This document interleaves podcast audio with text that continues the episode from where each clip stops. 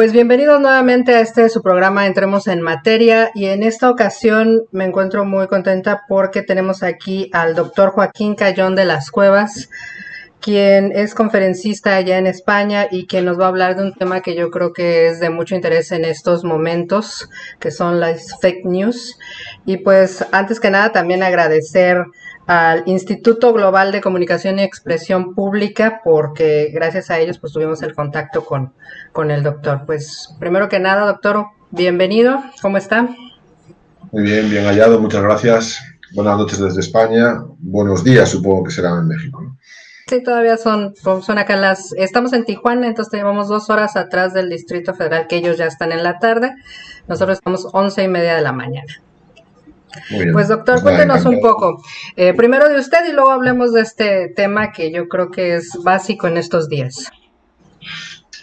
Bueno, pues eh, mi nombre, como has dicho, es Joaquín Cayón de las Cuevas. Yo soy profesor de, asociado de la Universidad de Cantabria y también dirijo un grupo de investigación en el Instituto de Investigación Valdecilla y Vival. La rama en la que trabajo es el derecho sanitario y la bioética que tiene una relación muy directa, bueno, pues también con todos los problemas desde la perspectiva legal y ética que está presentando el COVID-19. Al mismo tiempo, actualmente estoy coordinando la Red Iberoamericana de Derecho, de Derecho Sanitario, que es una estrategia de articulación de diferentes investigadores de universidades de habla española y de habla portuguesa, y también, bueno, pues por circunstancias del destino, actualmente desempeño la Secretaría General de la Asociación Europea de Derechos Sanitarios. Entonces, un poco el tema que me planteas es un tema que nos preocupa no solo desde la perspectiva que puede ser eh, fuente de preocupación de periodistas o de comunicólogos, sino también, lógicamente, desde la perspectiva jurídica y que, por tanto, es abordado tanto desde un punto de vista de derecho sanitario como desde un punto de vista bioético o deontológico. Claro que sí. Pues, ¿cómo podríamos de entrada definir las fake news o las noticias falsas? sería en español, ¿no? Sí, bueno, la verdad es que es un anglicismo, ya se dice fake news también en España, ¿no? Ya el término fake se ha popularizado de tal forma que todo el mundo, hable o no hable inglés, sabe perfectamente a qué nos referimos con fake news. Bueno, es eh, complicado, es complicado eh, definir con exactitud eh, qué son las fake news. En principio las podríamos traducir como noticias falsas, pero el componente de falsedad es muy relativo.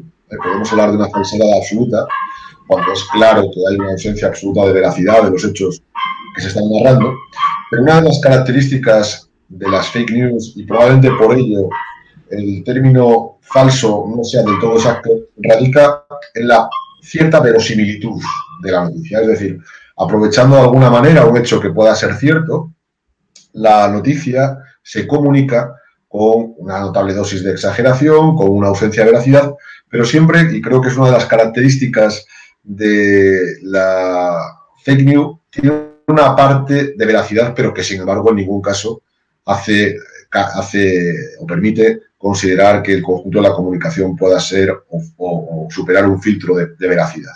Por tanto, ¿qué son las fake news? Que es una gran pregunta. Mm, creo que de alguna forma podríamos eh, calificarlas como noticias falsas, pero con una base de verosimilitud que les hace aparecer como verdaderas. Por tanto, yo preferiría definirlas como noticias aparentes. ¿eh? Podría ser un mejor término, ¿no? Probablemente, ¿no? Sí, lo que pasa es que noticias aparentes también eh, hace que olvidemos que en definitiva eh, lo que la fake news implica es la desinformación, que es uno de los grandes problemas que tiene nuestra sociedad contemporánea y que sin ninguna duda se ha agudizado durante la pandemia porque se ha demostrado que es un determinante también social que impide o que dificulta la lucha contra el coronavirus. Claro. Bueno, podemos decir que, pues en esencia, las fake news o noticias falsas o noticias aparentes o como queramos llamarlos, de alguna forma siempre han existido, ¿no? Sin embargo, obviamente con estas nuevas tecnologías que, bueno, ya no tienen nada de nuevas, pero con el Internet, su avance, todo esto en el que ya cualquiera tiene literalmente un celular en la mano, o casi todo el mundo, pues se ha visto... Eh, pues potencializado, ¿no? Siento yo, y con una situación como la que nos encontramos, como usted bien comentaba, la de la pandemia, pues obviamente esto vino a ser como una explosión, ¿no? Sí, sin duda, vamos a ver, yo creo que se ha producido un fenómeno de ruptura en el proceso de comunicación clásica. La comunicación clásica, de alguna forma, tenía un cierto monopolio, tanto en cuanto comunicaba o el informador, en lo que podríamos calificar de alguna forma como información, o comunicaba el publicista, porque al fin y al cabo no debemos olvidar que la publicidad es una forma de comunicación con un ánimo comercial, pero es comunicación al fin y al cabo. Pero en ambos casos podemos comprobar cómo la información o el mensaje estaba reservado a sectores profesionales, ya sean los informadores, ya fueran los publicistas. Claro, las redes sociales lo que han permitido, y es un fenómeno que en principio pueda resultar positivo, es una democratización del proceso de comunicación. El comunicador ya no es un profesional que lógicamente está regido por unos códigos deontológicos y unos códigos de conducta, sino que de forma inversa el proceso de comunicación descansa en la libertad de expresión. Y aquí es cuando encontramos jurídicamente problemas, porque es cierto que el proceso de comunicación también tiene amparo no solo en la libertad de empresa, sino en la libertad de expresión, pero no los menos que la libertad de expresión debe ser mayormente respetada en relación a lo que es un profesional cuando estamos hablando de un ciudadano. Con lo cual yo creo que actualmente, de alguna manera, vivimos un mundo en el que la comunicación de los mensajes se ve mixtificada como consecuencia de la concurrencia o solapamiento de informadores profesionales con informadores amateurs. Todo esto genera ruido, genera una mayor dificultad para distinguir la información de calidad de la que no lo es en relación con el destinatario y ha provocado pues, la aparición de un nuevo neologismo que es el de infodemia. Frente a la pandemia padecemos también la infodemia, que no vendría a ser sino una, un virus de información inexacta y falsa que provoca reacciones discordantes por parte del destinatario. Sin ningún género de duda, y creo que tu pregunta en este sentido es muy conveniente y muy certera, las redes sociales, a la par que han producido un fenómeno de democratización del proceso de comunicación, bueno, pues pueden introducir o son susceptibles de introducir populismo, ruido, que es en definitiva el fenómeno que se produce cuando la información no tiene calidad suficiente. Claro. Bueno, ya digamos que ya estamos ahí. Ahora, ¿cómo cómo poder solucionar este asunto, cómo hacer que las fake news no terminen afectando a procesos de salud, a procesos este, jurídicos o de la misma sociedad. ¿Cómo, ¿Cómo hacer que las fake news, en lugar de ir creciendo, vayan disminuyendo? ¿Hay alguna manera? Vamos a ver, esa es una buena pregunta y creo que el derecho puede contribuir de alguna forma a la limitación o a la verificación de lo que son las noticias falsas. Sí me gustaría destacar la importancia que tiene la lucha contra las fake news. ¿Por qué? Pues porque pese a que todo el mundo piensa que hoy vivimos una pandemia, en realidad no estamos ante una pandemia, estamos ante una sistemia, si se permite también el neologismo. Es decir, eh, la situación caótica a nivel mundial, que es absolutamente inédita, va más allá de lo biológico. Es una crisis, bajo mi punto de vista, de sistema, desde la perspectiva de salud pública, desde la perspectiva de la reordenación del nuevo orden mundial derivado de la globalización, desde la perspectiva del cambio climático, desde la perspectiva de la crisis demográfica. Y no cabe duda que si distintos factores están influyendo en la propagación de este caos, uno de ellos es la información falsa, bueno, pues que alimenta sectores como el negacionismo o colectivos renuentes y refractarios a adoptar medidas de prevención. Dicho esto, ¿cómo podemos prevenir preguntabas las fake news. Es complicado por lo que anteriormente decía, porque muchas veces las fake news son fabricadas desde instancias que pueden atribuirse a la condición de sujetos particulares. Porque fíjate que si, por ejemplo, fueran fake news o noticias falsas procedentes de empresarios, de comunicantes comerciales, bueno, ahí tenemos un remedio que es la prohibición de la publicidad pseudocientífica. Es imposible que ante un anuncio médico bueno, pues alguien haga publicidad de lo que sería un producto milagro. Porque las fake news, en el fondo, propagan pseudociencia. Claro, ¿qué ocurre? Que cuando nos enfrentamos a fake news que muchas veces proceden de redes sociales, como tú muy bien has dicho, de Twitter, incluso de Instagram, de Facebook, las herramientas de las que dispone el derecho para luchar contra ellas son más limitadas, porque tenemos aquí la libertad de expresión. ¿Eh? La libertad de expresión que de alguna forma constituye un dique de protección en una sociedad democrática en la que verificar qué es lo que se puede decir y qué es lo que no se puede decir es más complicado. La Unión Europea ha lanzado un plan de contra, se denomina así, la desinformación, ¿eh? particularmente en las redes sociales. Pero es muy importante también tener en cuenta que desde el punto de vista del derecho de la Unión Europea no le es exigible en ningún caso al, al proveedor de servicios de la sociedad de la información poder hacer una suerte de censura previa respecto a los contenidos. Es decir, nunca hay responsabilidad de la empresa que alberga el contenido de, como responsable del continente, verificar el mismo. Y esto abre un debate también que es apasionante, que es el principio de neutralidad de Internet. ¿Debiera haber una autorización previa para la instalación de una página web? Hay quien sostiene que sí, quien sostiene que. Como herramientas que yo creo que podrían ponerse encima de la mesa, uno es clarísima el fact-check. Es decir, la desinformación se combate con información y con verificación de datos. Si forma parte de alguna manera de la deontología profesional, hoy más que nunca creo que el oficio del comunicador, del periodista, del profesional de las ciencias de la información debe necesariamente implicar el contraste de la noticia y ofrecer por los mismos medios la posibilidad de que esa desinformación pueda ser soslayada. Y el segundo término, yo probablemente sí que he hecho de menos en el ordenamiento jurídico, bueno, una suerte de regulación integral que permita, sin en ningún caso vulnerar la libertad de expresión, que hace referencia en definitiva a las opiniones, a los pareceres de las personas, de alguna manera, decía, depurar lo que es la pseudociencia, la comunicación pseudocientífica, la comunicación milagrosa. No deja de resultar paradójico que en el ámbito de las relaciones empresariales la comunicación pseudocientífica esté terminantemente prohibida y, sin embargo, en las relaciones entre particulares no haya ningún límite a la materia. Nos movemos en un terreno ciertamente movedizo, ¿vale? Porque estamos tocando con un derecho, que es la libertad de expresión, que es consustancial a cualquier sociedad democrática. Pero yo creo que habría que ir en una doble vía.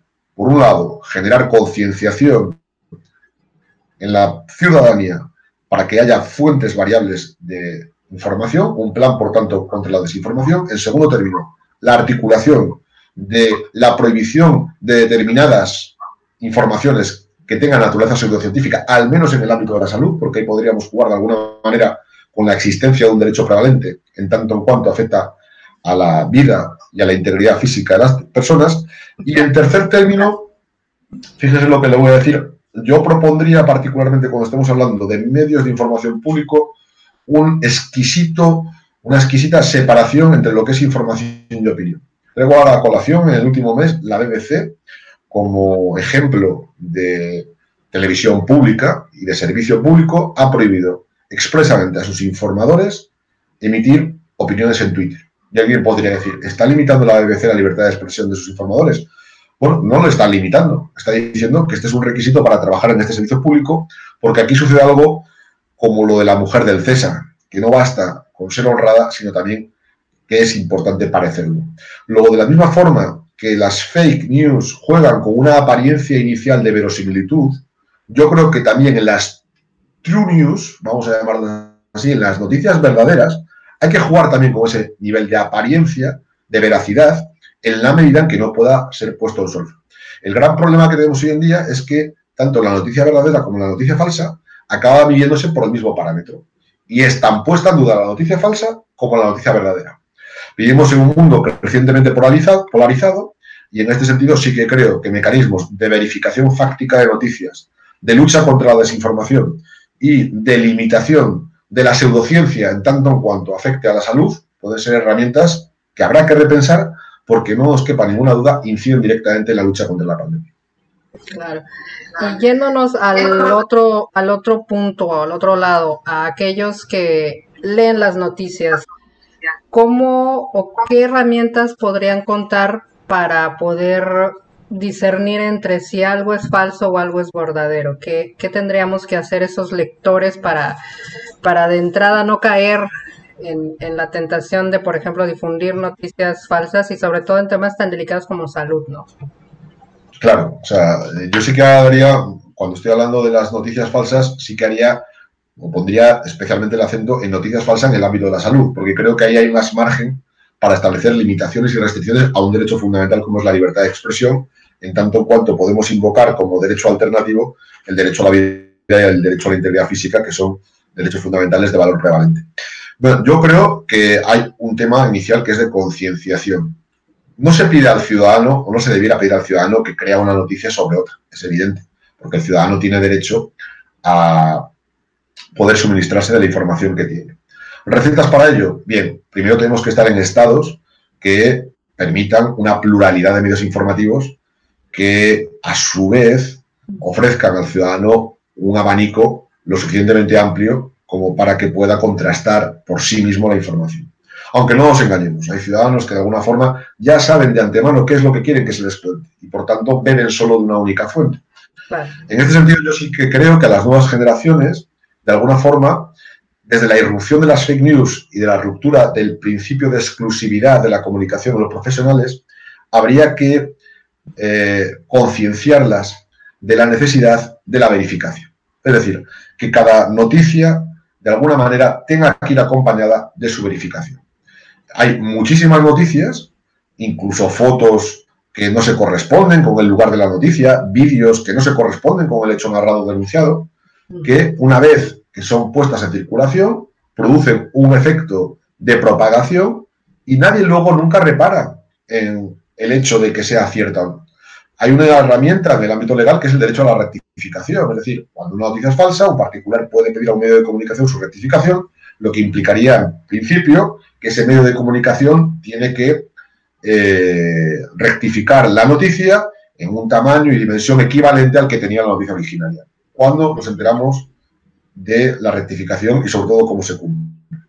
En este sentido sé que es problemático, pero no estaría tampoco de más estudiar, por lo menos en un estadio inicial, la posibilidad de la existencia de una autoridad independiente de chequeo que tiene que ser absolutamente, lógicamente, desligada de cualquier tipo de autoridad gubernativa. Claro, todas estas propuestas tienen a su vez una fácil, y digo fácil porque ese es probablemente el adjetivo adecuado, contrarréplica y quién dice eh, o qué argumentos emplea contra cualquier herramienta que trate de luchar contra las noticias falsas en salud. Bueno, la instauración de la censura. No, mire usted, la censura es otra cosa.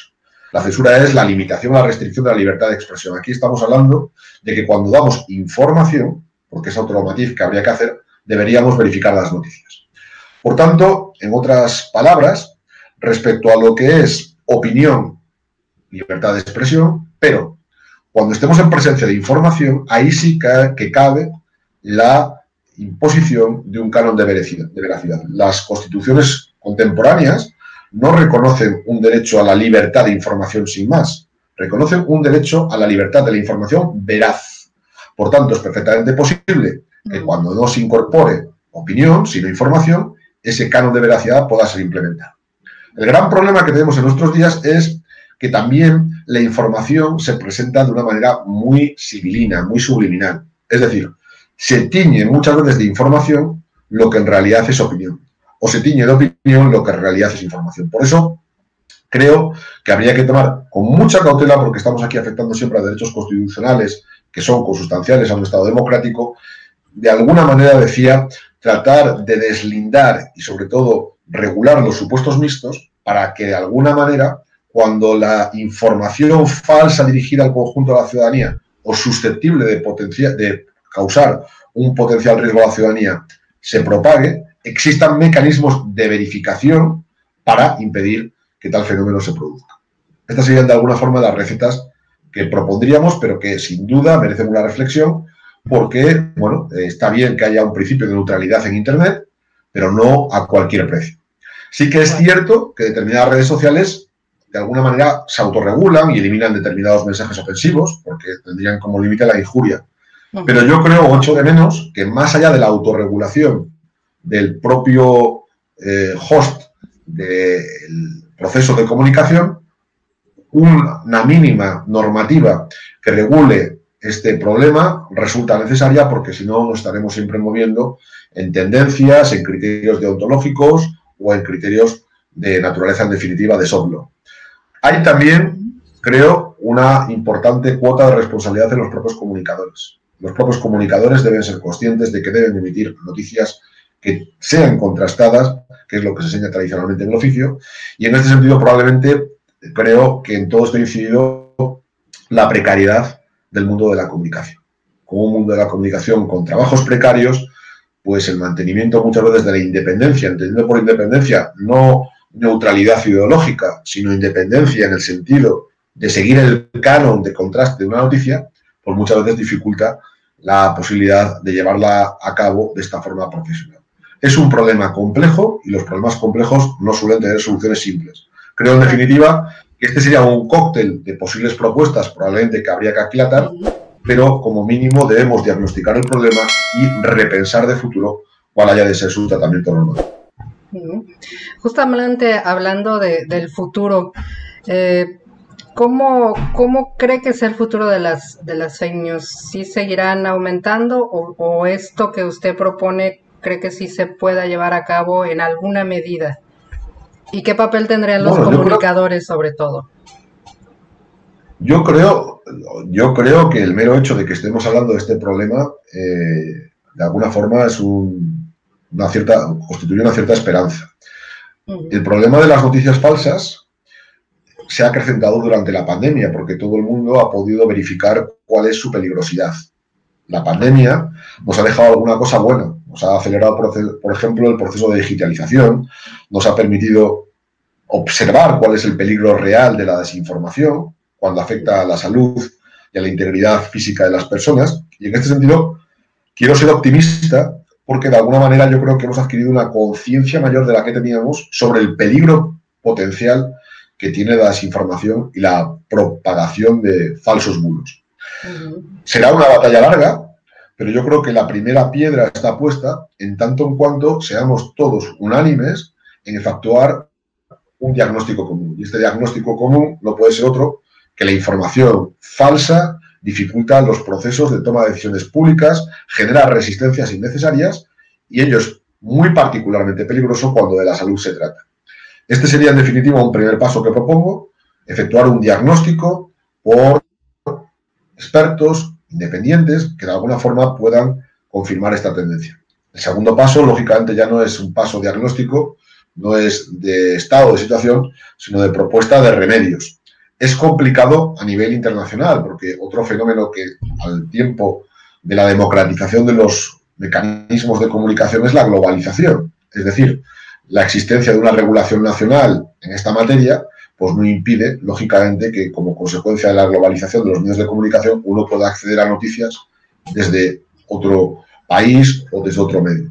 Y en este sentido yo sí que creo que en un primer estadio, hecho este diagnóstico inicial, probablemente proceda que desde la perspectiva de las guidelines, de las directrices, del soft law, de instrucciones, de alguna manera, desde un punto de vista deontológico, la propia profesión consiga que llegue a calar culturalmente la idea de la necesidad del chequeo, del fact-check, que se llama, de la verificación y de la necesidad de someter al canon de veracidad lo que es información. Nunca olvidemos que la libertad de información es una libertad que se debe complementar con un segundo apellido. Es libertad de información veraz.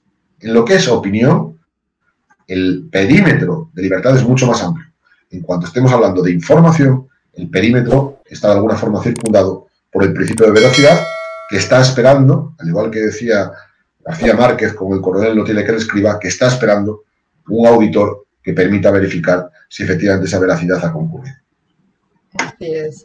Pues vaya que tenemos un largo y, arduo trabajo por delante, ¿no? Bueno, ya, eh, doctor, para concluir un poco, ¿cómo afectó ya de manera más, un poco más concreta, estas fake news a toda esta cuestión de la pandemia? ¿Hasta qué grado realmente afectó?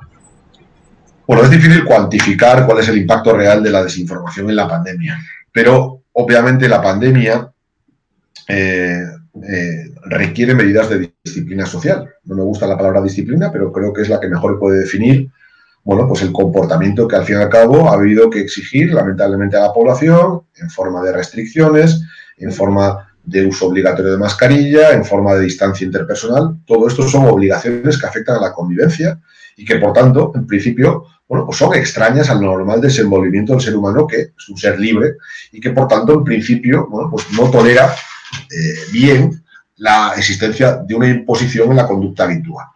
Luego, estas obligaciones, de alguna manera, tienen que tener una justificación que en este caso concurre plenamente, que es la salud pública.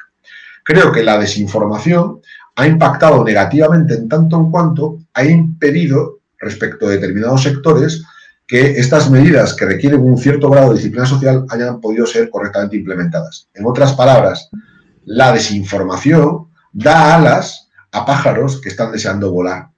Y en este sentido, creo que desde una perspectiva de responsabilidad, de alguna manera tenemos que regular el fenómeno y sobre todo, insisto, porque creo que esta es la idea central del discurso y de mi argumento, poner el acento en la necesidad de verificar bajo los cánones adecuados la información que se suministra. Insisto que no existe libertad de información, sino que lo que existe es libertad de información veraz. De alguna manera, habrá que responder a dos preguntas que dejo en el tintero porque quiero no solo aportar soluciones, sino también problemas, porque probablemente tengan que ser eh, repensados de forma colectiva. Uno es cómo verificar que realmente se ha producido la veracidad de la noticia y probablemente el otro gran problema responda eh, a la pregunta de quién haya de hacer. En todo caso, estas dos preguntas, el cómo verificar y quién verificar, sí que creo que deben contar con un cierto consenso y de alguna manera debiéramos ser capaces de construir colectivamente un estado de opinión que haga que el proceso de verificación de noticias sea un proceso irreversible, particularmente cuando afectan a la salud de los ciudadanos. Por tanto, probablemente es el ámbito de la salud en el que más podamos, en un primer estadio inicial, llegar lejos, porque estamos en este sentido en presencia de dos derechos fundamentales que, sin ninguna duda, tienen prevalencia sobre el derecho a la libertad de expresión o la libertad de información, que es el derecho a la vida y el derecho a la integridad física, como antes decía. Comencemos por la salud y, de alguna forma, protejámonos a todos verificando. Pues doctor, creo que pues ahí están esas preguntas y el, como le digo, el gran trabajo que tenemos por delante, pues no solamente los comunicadores, sino pues yo creo que toda la sociedad, ¿no? Así es, así es. Es una tarea colectiva que afecta a todos. Así es. Pues doctor, muchísimas gracias y pues no sé si quiere agregar algo. No, un placer y bueno, agradecer de alguna forma que el mero hecho, ya digo, de que las noticias falsas o las fake news constituyan un motivo de preocupación, constituye el primer paso para ir más allá y no solo diagnosticar, sino también ofrecer, valga la redundancia por el argot médico, una terapéutica adecuada para que podamos realmente sanar un problema. Pues doctor, nuevamente muchísimas gracias por, por habernos puesto todo esto sobre la mesa y yo creo que pues esto nos va a servir mucho para, para poder empezar, como usted dice. Apenas estamos empezando, pero lo, lo, lo interesante es eso, que ya iniciamos, ¿no? Exactamente. Muchas gracias, ha sido un placer. Pues muchas gracias a ustedes también por habernos visto y ya saben, nos vemos cada semana con una entrevista interesante e importante. Hasta luego, bye bye.